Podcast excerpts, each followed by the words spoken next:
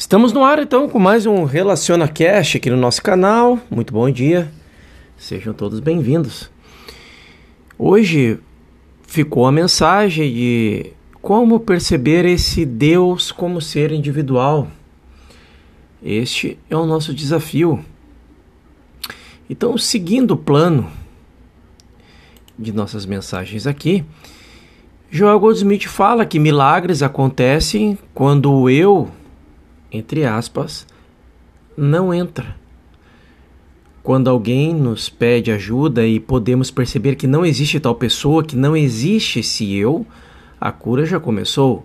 Mas quando encararmos uma pessoa como eu e pensamos como vou curá-la, melhorá-la ou enriquecê-la, este é um questionamento. Joel diz que nós destruímos nossa eficácia como praticante porque não existe esse eu. O único eu é Deus e ele não pode. É, é, na verdade, ele pode e ele não precisa de cura, ensino ou enriquecimento. Ele já é tudo o que existe. Se alguém diz estou doente, a nossa resposta é bem. Vamos ver o que podemos fazer para melhorar você.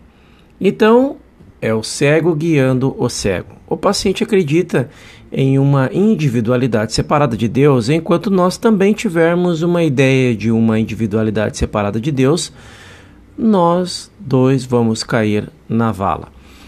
Importante ressaltar que Joel Goldsmith foi um grande metafísico curador norte-americano que passou por aqui fazendo aí os seus trabalhos, não só como cura, mas ensinando a pessoas a buscar essa essência interior, essa divindade ou essa luz, a centelha divina, ou não importa.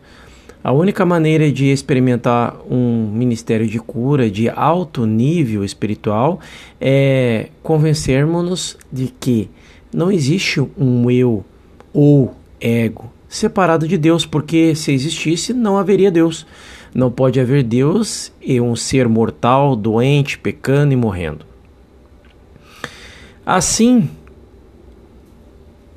não apenas eliminamos a crença de uma doença física e uma causa mental, mas também a pessoa que está experimentando e chegamos à realização de sua verdadeira identidade. Nos não tomamos é, um ser humano e tornamos mais saudáveis, mais rico ou mais sábio. Hum. Revelamos, ou melhor, revelemos Deus como um ser infinito e individual. Estamos interessados em ver Deus do seu ser manifestado permanentemente. Por isso, eu e você somos a imagem e semelhança do Criador.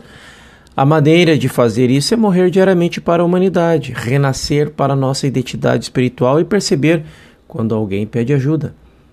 Que em todo o reino de Deus não existe tal pessoa, tal condição. Ao mantermos e sustentarmos essa atitude, a harmonia começa a aparecer. Quando alguém da nossa família ou amigos envolvidos em algum senso de discórdia vem à nossa mente, em vez de nos preocuparmos em ver quanto podemos ajudá-los, sentamos-nos. Ah, eu não vou acreditar que existe tal pessoa. Deus é infinita individualidade. Deus é uma pessoa infinita, Deus é o infinito, além de Deus não há outro. Então já podemos é, ter em mente que a verdadeira maneira de ajudar é aprender a morrer diariamente. E a única maneira de aprender isso é começar com, a, com uma disciplina do que eu chamo de não eu.